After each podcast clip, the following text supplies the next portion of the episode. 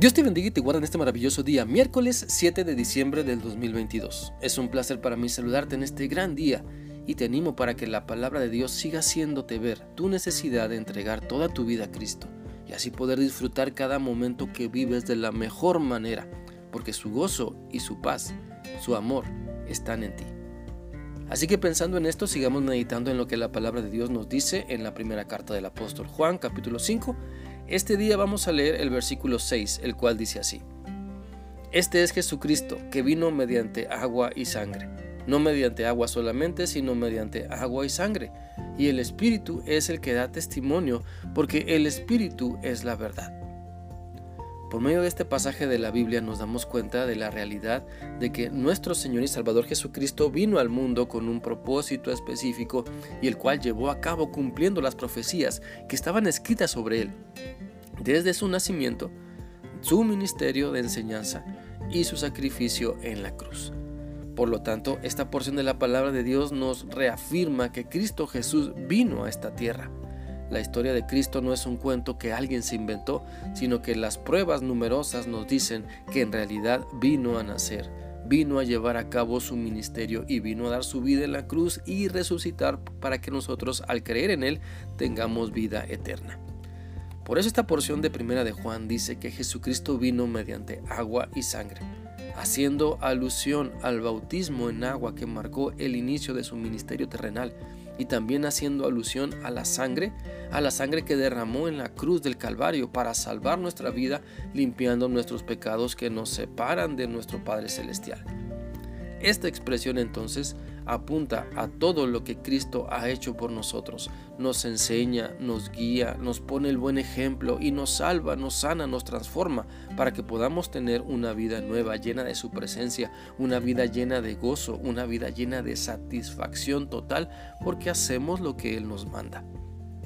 Y el Espíritu Santo que mora en cada seguidor de Cristo es el que nos guía para entender su palabra y poder vivir dando el buen testimonio que todas las enseñanzas de nuestro Señor Jesucristo son verdad y se cumplen en nuestra vida y de cómo Él, cómo nuestro Señor nos ha salvado por medio de su sacrificio en la cruz.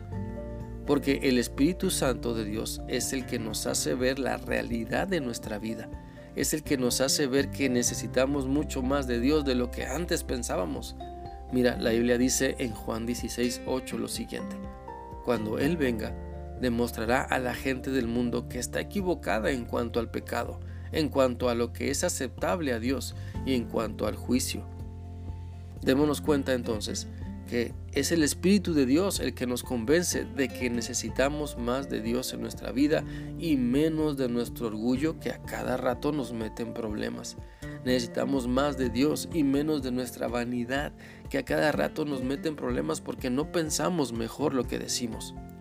Si el Espíritu de Dios nos da testimonio de que necesitamos a Cristo para ser transformados, entonces no rechacemos lo que Dios quiere de nosotros, no rechacemos las enseñanzas que Cristo nos ha modelado, no rechacemos el sacrificio en la cruz de Cristo que, y, que, y que Él hizo para librarnos de la condenación eterna. Te animo entonces para pensar muy bien en cómo estás creyendo, en cómo estás viviendo lo que la Biblia te dice. ¿Son las enseñanzas de Cristo tan significativas para ti que las pones en práctica o te parecen aburridas, anticuadas o buenas solo para el día domingo? Te invito para que dejes que Dios renueve todo tu ser. Ten un verdadero encuentro con Cristo. Deja que otros que siguen a Cristo te animen, te inspiren para que puedas darte cuenta de que vale la pena vivir tu vida obedeciendo a Dios y deja ya de pensar que solo lo que tú piensas o lo que tú dices o lo que tú haces, solo eso es lo más importante. Cree entonces en la palabra de Dios y vívela como si tu vida dependiera de ella.